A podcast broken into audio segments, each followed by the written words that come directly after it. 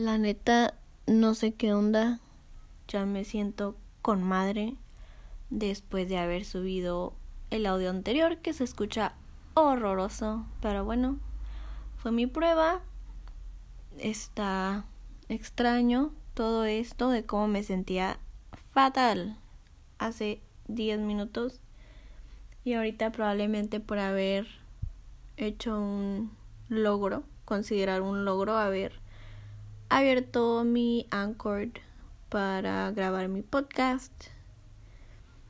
Mm, en fin, continuaré mi día.